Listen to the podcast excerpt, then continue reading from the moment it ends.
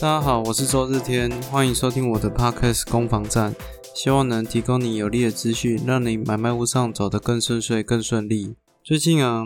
同事在这个处理买方的贷款的事情，那在跟他聊天的过程里面呢，我特别跟他提醒说，你要特别留意这个客户的本自身的财力状况。那你一定要去了解一下他有没有信贷啊、学贷啊，或者是信用卡迟缴啊等等这样的情形哦，不然的话以后贷款可能会遇到一些困难或瓶颈。那他就问说：“诶，学长，那你为什么每次讲到贷款的事情都会提到这一块？”那我就跟他讲说：“孩子啊，坐下吧，这个爷爷来跟你讲一个可歌可泣的故事啊。”因为我每次只要听到同事有讲到贷款的事情，我都会想到，就是我很久以前在服务的一个客户有遇到一些状况，那从此在我的房仲生涯，我都永远都牢记在心啊。那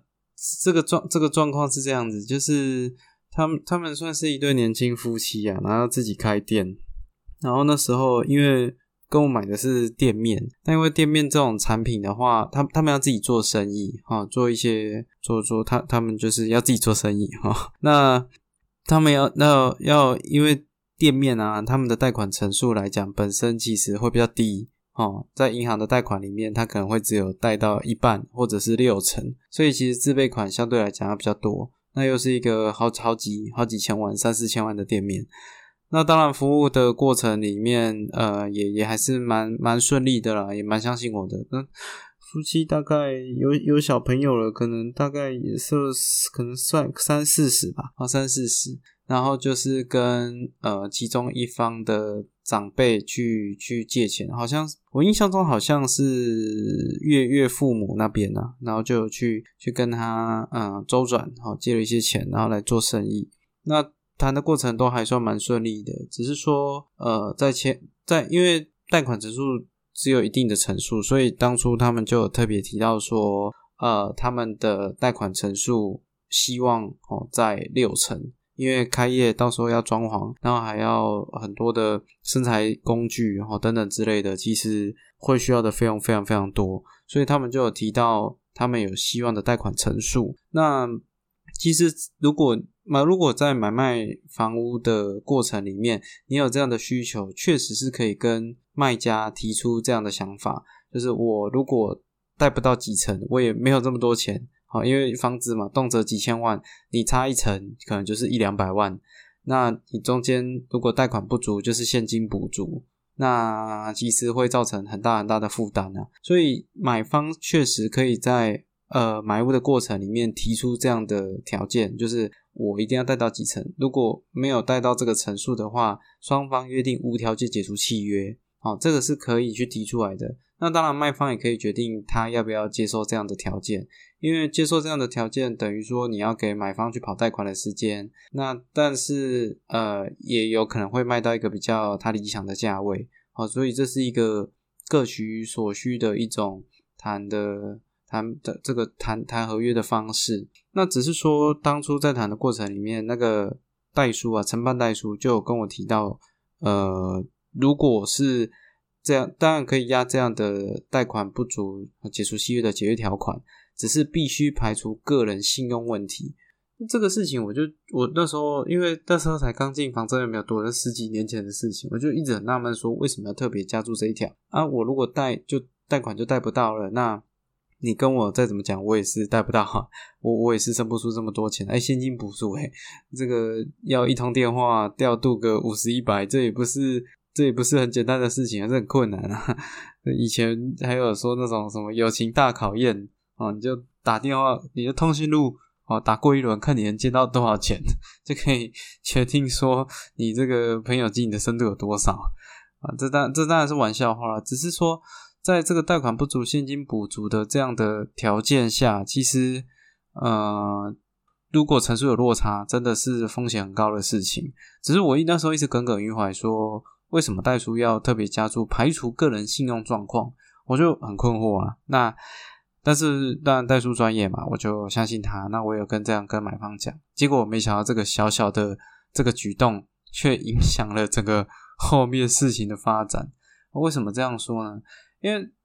当然签约当下是有有顺顺利利的的签成啊，哦，这个那也要把这个后来我我印象中是压六成啊，哦，印象中是压六成，然后结果就开始跑贷款了嘛，那只是在跑贷款的过程，我发现就签完约没几天，我发现买方对我的态度开始产生了一些变化。啊，从原本就是都还蛮聊得来的啊，因为年纪落差不才才可能差十十几岁啊，聊聊小孩啊，虽然我们那时候还没小孩啊，十十十来年前，但是我可以明显感觉到买方对我的态度有很明显的差异，那更更不用说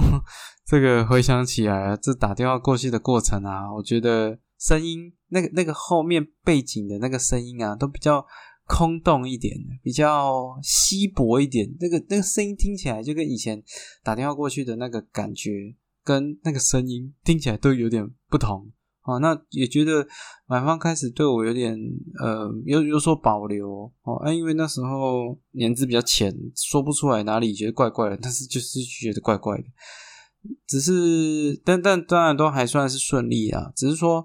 这个像这种有压贷款的解约条款的这种案子啊，通常可能会让给买方可能两个礼拜或三个礼拜去跑这个贷款。那结果跑的过程里面，我就发现，哎哎，为什么好像银行的结果都不是很好？就银行都说贷不到哦，贷不到，说提供的财力状况很很很差。可是。可是，虽然我那时候菜归菜，我我也没有菜到说没有去评估客人的这个这个这个能负担的范围。我那时候确实有确认过的，就是想说，怎么跟当初讲的跟后来提出的落差这么大？然后我就跟，当然我也不好意思跟买方讲说啊，这个贷款问题，因为我当初最一开始是觉得贷款有问题，可能是我们成交的金额太高了哦，我这个太太乐观了，它导致。说造成客户的影响，所以我在跟他讲的时候，其实是比较迂回的，比较想说我我这边我还是会想想办法。只是只是越到后来啊，我发现买方好像就开始有点 argue 说，哎，那你找的就是不管你怎么找，你这么多间银行都找的状况都不理想啊，那这样不就有符合这个条件吗？那当然，我有去跟他提到说，这个如果跟个人的信用状况，呃，跟个人的财力状况有问题的话，这个可能不在这个范围内。可是买方就是执意越越来越执意说，这件问题就是我们的问题，我们没有评估好，然后呃，就是设局啊，哦，设局要他买这个案件，其实根本没有一间银行贷得到。这个这个后来。其实就变得我我很尴尬，我就我就是很内疚，就对他们不好意思，他们这么相信我，可是我好像没有把这个事情办妥。只是戴叔就是有提醒我说，这个客人好像特别有倾倾向某一间银行啊，某一间银行哪间银行我就不说了，是公公股的银行，哦，公股的银行，但是我们特别倾向某一间银行，好像在谈的过程里面就是很一直很想给他做，对啊，那。我就有跟这个这个银行的联络，那我发现，哎，这个银行的人有对我蛮冷淡的，哈，那我觉得就就就很奇怪。我一直跟他讲说，有什么有是不是我能提供一些更高的成交行情然啊，或者是啊提供一些比较有利的资讯，你可以让你的这个这个银行建价估价或贷款状况对这个事情有帮助，我们一起想想办法帮帮这个客户。但只是他态度都很消极呀，哦啊。我就觉得哇，这条路看来也不会通。我后来是找了另外一间另外一间民营的银行，就是找了一个经理帮忙啊，就是再三跟他苦苦哀求啊，这个年轻夫妻做生意能不能多多帮忙啊，等等之类的。啊，一直求，一直求，千求万求啊，啊，对，结果结果终于到用他提供的这个这个不理想的财力证明啊，去带到他希望的陈述。可是这个状况当然没有这么顺利哦。当我跟他讲这些消息的时候，他我我我是抱着很开心的心情打给他，跟他讲说：“哎，我终于找到一间某银行，可以有机会可以带到你要的陈述啊，这个终于事情有解套了。”可是他那边并没有喜悦的声音，他就说他执意要我刚刚我我刚刚那个讲提到的这个处的不好，他执意要给这个银行做，因为这个银行的利率哦陈述还有这些其他的条件是他们想要的，他们希望哎，他们需要。他们必须，他们要用那一间银行去做，那我就觉得哇，怎么事情走到这边越越越来越不对劲了？这个找到理想的陈述，那也也没有透过，不是说绑信贷哦，也不是说呃用一些其他的巧立名目 哦，这个用一些不正常的条，就正常的的陈述，正常的利率。因为如果跟他跟那个经理再三确认，结果他竟然不选择我找的银行，我就觉得这这事情真是太怪了。那后来这个东问西问啊，这个后来。后来才，因为我是说这个这个没办法，因为他他要提到说他要用他找的银行，然后因为他找的银行没有办法达到这个层数，所以他要解除契约。那最后就就就当然就会有些冲突啦。我就跟他说这个没有办法，这个因为因为我们确实有找到适合的，那只是因为这个中间实在是太多奇怪的奇怪的感觉，我最后就受不了，我就开门见山问他说。哎，是什么问题？就是我我这这样子。那你们现在如果真的要解除契约的话，你们要走这这一条解除契约。那他那时候还讲说什么找消保官啊，说什么要诉讼啊这样子。我想说，这写就已经这样写了，也我们也没有做这个违法的事情，也也找到他要的的这个这个这个贷款条件的，怎么怎么会 怎么会跟我来硬的这样？那我我就开门见山的就说，是我是我哪边服务有问题吗？是是是我哪边没做好吗？还是有什么情形？结果结果问了之后啊，他们这个夫妻俩哦互看一眼，然后就说，呃，周先生啊，啊那个这个其实我们觉得哈，你你你是人是不错啊，可是我觉得你蓄意隐瞒啊，然后就开始开始开始讲说，他们觉得他们这个案件买贵了。哦，然后开始跟我讲讲讲讲讲讲讲，然后讲述他他知道的一些资讯，然后我听了那些资讯，我想说，也因为有有些是有有些案件啊，那个是有车位有车位没车位，那会有一些单价上面的问题，哦，就是有一些有些。中介啦，或者是应该应该是说，有些你在看资料的时候，你看到整个评述，那其实是有包含车位的，那个其实落差会非常非常的大了。哦，这个这个在这边不赘述啊。但是他就开始跟我讲说什么什么多少什么多少啊，我我那时候虽然没有到这么有经验，可是我知道说这中间有一些问题啊，我就说这个不是这样算的，啊，这个应该不是这样，而且呃有一些是有一些是率值偏高啊，哦等等之类的，然后才后来不问则已，问才知道说。这就是传说中的同业破坏啊！因为这就是传说中的破坏行为，我真是长知识了。在这个刚他他踏入这行没有多久，原来这个就是被破坏啊！我心里想说，哦，原来就是这种感觉啊！他就说。他们认识的一个朋友，然后说他们买贵了，然后怎么样怎么样啊？然后说我们这里就是设局啊，害他啊，买的很贵啊，怎样怎样怎样？所以哦，这个这个最好的方式就是就是跟我们呃，就是走正常的途径啊。我就说这个这个要，当然在那个时代，这个石家渡路还没有这么普及啊，因为石家渡路是在后来在好像一百零三年才有的事情，还有。十十几年前呢啊，那时候并没有这样的东西，所以其实呃有些资讯并没有那么透明啊，哦，所以我就很诚恳的说，就就就那你当然我不能决定你们要相信什么，可是我就我的认知怎样怎样怎样怎样啊，因为我也很诚恳的跟他们讲，他们说好，他们回去想一下怎么样。哦，我后来回去的时候就跟我的同事啊，还有我的主管去讲这件事情啊，就是。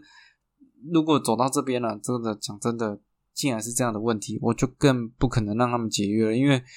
因为这样子的话挤下去，就这一件事情来讲啊，他们基本上输的几率非常非常的高，对啊，这个事情于情于理都不太会过了，哦，这这于情于理，于法是绝对不会过，于情于理都没有任何转换的余地，所以后来中间还有个小插曲啊，这个还有中间还有跟这个屋主约时间出来。哦，大家都就是问说，呃，是不是可以啊比较少的违约金啊等等这些，他们真的负担不起啊等等之类，结果没想到 屋主屋主超硬的，屋主说就是该怎么走就怎么走这样，哈，所以这次后来这边也没有什么转还的余地，那只是这个这个后来后来的事情，我留到最后我会再跟各位分享啊，只是说提到这个。这个这有两件事情，一个当然是刚刚我提到的贷款的事情，另外一个就是同业破坏的事情。我是是做了这行才知道说，哇，这个不动产的水很深啊！哇，在后来这个以往的经验，我这一次经验就知道说，哦，原来原来这一行是这个样子。那在往后的这个十来年里面，其实就呃层出不穷的遇到各种很很奇很奇妙的这种破坏的行为啊。啊，但最常见的最常见的无非就是你你买你你如果是买方，就跟你讲说你买贵了。啊如果你是卖方，就跟你讲说卖便宜，对啊，这算是最最最最常见的一种破坏的行为啊。他就是因为因为在在他那边的逻辑很简单，就是要让要让你破局嘛，要让你破局才有可能他有再次介入机会啊。如果你都已经呃这个结婚了，那你只能离婚，我才能变成正宫嘛。这讲直接一点是这样子，所以。这个算是最常见的状况啊。那在我有生之年里面，到目前为止还有遇过那种更恶劣一点的，就是冒充啊。冒充是我们公司的人打电话过去，然后去讲一些有的没的。哦，就是我我比如说我我是 A 房仲嘛，然后就是他是逼房仲的，然后要去破坏这个案件，他就他就打那个开发电话，打电话给屋主，然后就说啊，你这个房子这个物况这么差，然后还要卖那么贵。那你这样谁会买啊？那你还是交给中介处理好，你自己也卖不掉了。这样，然后就把屋主弄得很生气，然后把屋主弄得很生气之后，然后他就讲说：“我是 A 中介公司的啦，对啊，我跟你讲，我们这种房子，你如果这态度这么差，我们不是不会帮你们卖的啦。”是讲这种话啊，这个屋主就气噗噗啊，不高兴啊，就觉得哇，你这 A 中介公司是是多大为这个还我的房子还给你这样批评，然后就打来分店匹配给我这样。那打到分店就尴尬了，就打过来就是就是，哎，我们我第他他，而且 B 中介公司很厉害哦，还会讲说是哪一个业务，他会指名道姓这样，我我就是谁谁谁啦，这样我就是周志天呐，这样我就是哪间店的，你就这这这，我跟你讲，我不会帮你卖啊，类似这样的状况，所以那个当那个客户气扑扑的打到 A 中介公司，打到那间分店，就说你叫那个周志天给我出来，怎样怎样怎样这样。哇，那真的是有理说不清哎！哦啊，后来我这事情我遇到过一次，就就有跟同事跟应该说跟其他的其他比较资深的前辈就讨论到这件事情，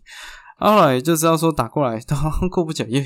又又遇到这种事情，就说呃这个客人啊客人啊，你听听看我同事的声音，其实跟你刚刚听到的声音是一样的吗？我们还要还要用这个声音辨识系统。让他去听啊！我还跟他讲说这不可能哦。这个这个同事刚刚才在跟我讲话，他在我眼皮底下应该是没有办法拨电话给你哦。所以还要做到这种程度来跟客人去说明情形哦，才能才能去去去解决哦。那甚至后来我听其他的前辈啊，还有更厉害的方式。各位知道那个无显示号码？他这个 P 上中介公司，我说。不同的中介公司，如果这种破坏的行为啊，不不特定指某一间中介公司哦，他的做法他还会用五显示哦，所以可能就觉得很很难去查。他有些还会传简讯呢，哦，传简讯的传简讯的就就比较过分一点了哦。但是即便他用五显示号码，其实呃如果有心的话，可以跟电信业者，你只要付费，还是有办法去查询的。哦，那你查询完之后，你就会知道说那个电话啊，到底是是哪来的哦。有一些做的比较粗糙的，其实查真的查得出它是哪一间中介公司。那当然，这个这个这个就就是取决于大家看看怎么做了啦。哦，所以像这种，我就觉得我就觉得已经蛮蛮恶劣的了。那当然还有各种不同千千奇万种的破坏行为啊，还有那种。有一些会在这个社群网络上面去放案件啊，然后他就会在下面讲直接一点，就是把你这个案件拉草，他就会他就会说啊，这个这么贵，这个多少钱？然后让你这个网络行销，因为那 FB 留言嘛，一留言嘛，啊，你去有有有一些人就是正派经营，他可能不太会去删或者怎么样。啊，只是他有些就就讲的难听啊，就说啊这么贵啊，怎样怎样的，做中介黑心啊，什么中介怎怎怎怎怎，对吧？那就其实，在你这 FB 形象上面留有一个留言这样写，其实杀伤力也也也是不妨多让啊。那当然还有很多的是这种踩线啊，就是假装是客户，然后问很多的需求，然后再去开发屋主，这个这个也很常见啊。那我今我今年遇到一个也，今年遇到这个也蛮绝的，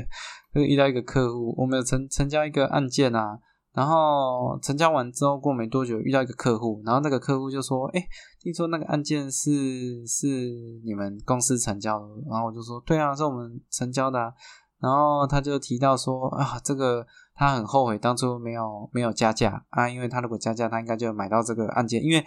这个客人啊，他是跟另外一间中介公司看这个房子的，他就说他那时候啊，他甚至跟这个另外一间业者还约去见面谈，然后去去见面谈的当下，但他他当下没有决定要加价，所以他就跟这个案子错过。他还跟我们讲说，嚯，要是我那时候跟另外一间业者见面谈啊，有加价的话。你们就没有办法成交了哈？怎样怎样怎样啊？因为后来就是互动还不错啦，所以就跟我们讲这些事情。可是当他讲这个事情的时候，我们就越想越不对劲，因为我们服务这个客户啊，这个客户从头到尾都没有，然后没有跟人家出去谈过，从头到尾都没有。因为因为这个案件是我们先开发到的，然后我们就说，哎，那你是什这个这个业者是什么时候跟你约见面谈的？哦，那因为这是他人生第一次见面谈，这个客户也也也很诚实的跟我们讲说，哦，就是什么时什么时候啊，什么这个这个二月十五号啊，这样，然后我们就说这个事情绝对不可能，因为二月十五号那一天，哦，就是就是我们整天都在谈这个案子，所以那一天我们几乎有一大半的时间，我们都在屋主的旁边。那我们就问他说是什么时候？他说下午。他说下午更不可能，因为下午我们就是在跟屋主喝茶。我们那时候正在正在谈案子，我们在跟屋主聊天，对吧？所以你跟我不知道你是跟谁谈的，对啊？但是应该不是跟我们的客户谈。他说啊，这怎么怎么可能？对吧？这是说他也跟我讲说屋主在对面啊，然后现在多少钱啊？然后我们就把那个数数字报出来也不对，因为 因为它的价位啊。比我们的成交价还高，这个傻眼。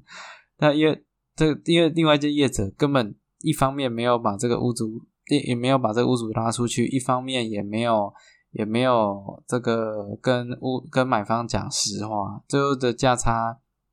有差了十差差没有差很多，差差十几来万呢，好像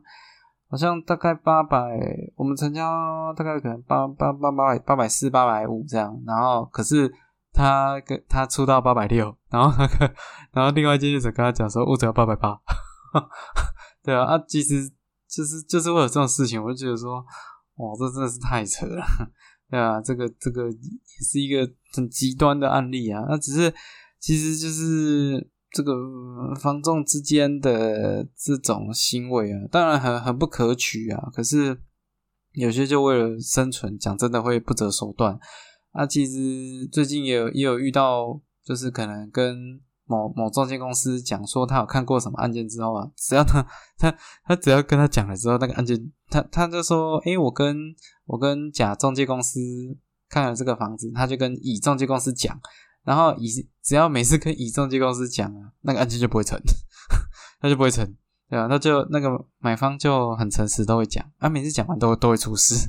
对吧？啊，后来这样东东比对西比对啊，其实就是以中介公司都会跑去让让都会设法让他破局啊，对吧？就是像刚刚谈到最基本的哦，你这这啊，你这个价格这么低，不用卖，不用卖，然后再跟买方讲说，哎，这个价格这么高，对吧？这个这个屋主不卖你啊，是屋主的损失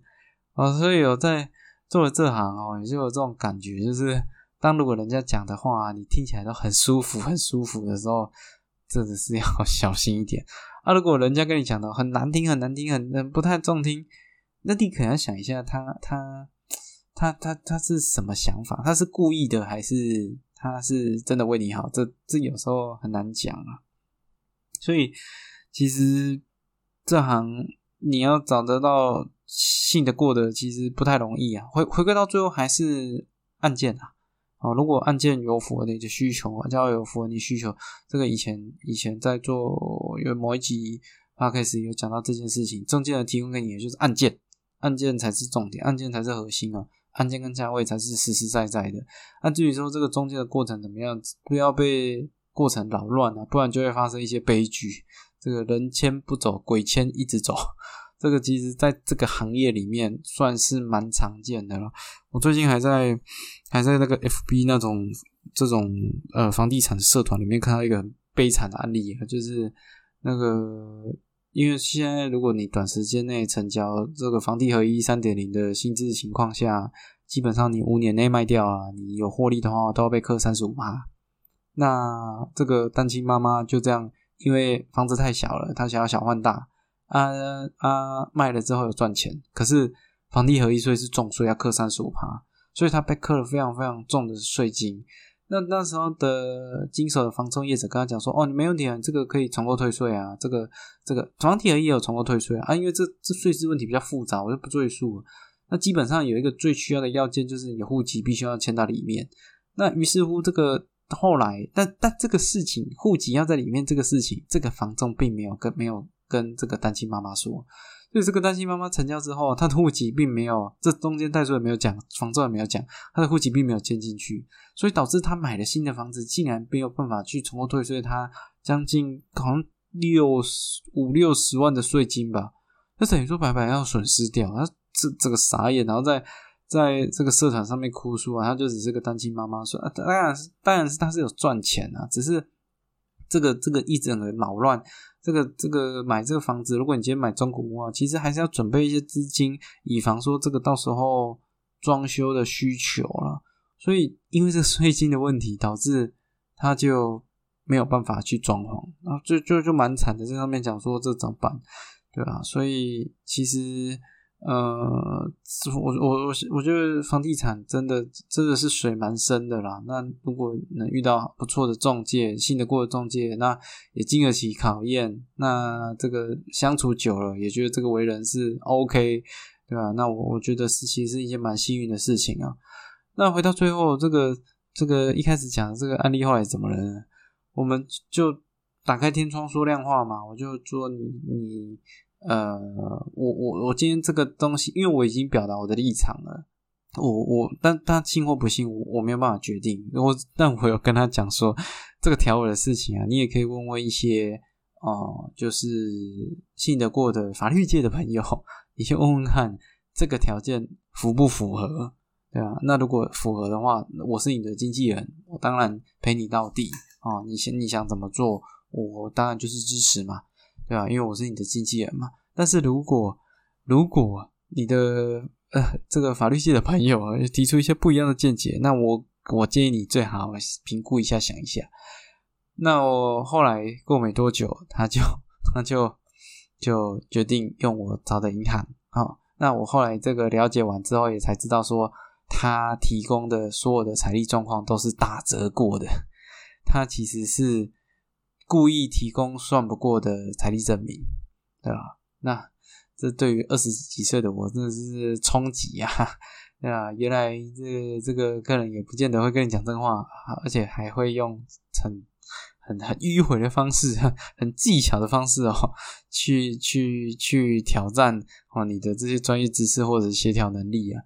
但后来会买，后来这个案子还是顺利利交付了啊，当然。后来，因为客客户也就又又又变得跟以前一样，就跟我讲实话。他有说，我就问过了，那就就像你讲这样子，那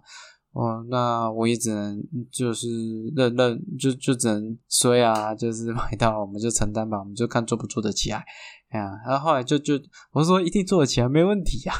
对啊，你怎样？重点还是在事在人为嘛，对啊，不是这方面的问题，重点是他真的没有买过呀。对啊，啊，后来这是十几年过去了，那回想起来，啊，他真的是真的是蛮便宜的，啊，当初这个还还没有让他解约，也算是这个功德一件啊。他后来因为种种原因联系的时间少了，只是这个案例啊一直放在我心上，所以就是当有些人提到这个贷款的问题啊，我都会跟他 特别强调说，你要了解一下状况哦，你要跟他再三确认哦。我会回想一下，如果不是当初戴叔那一句话，要排除个人信用状况，哦，我今天这个这个事情真的不知道怎么走啊，对啊，所以后来这个事情一直在我心中，有有机会遇到这个贷款的事情，有人情谊，我都会这个 这个跟他多说两句啊，了解一下状况，不然可能辛苦的就就会是他，对啊，好，那那谢谢你收听到最后，这是这是我今天分享的一些资讯，房贷的部分以及这个同业破坏的部分，那希望这些资讯对你买卖屋的路上哦可以有一些帮助，也谢谢你收听到最后，希望这一集的节目你会喜欢，我是周日天，都欢迎在我的。这个 p o c k e t 上面留言分享哦，好，谢谢你，拜拜。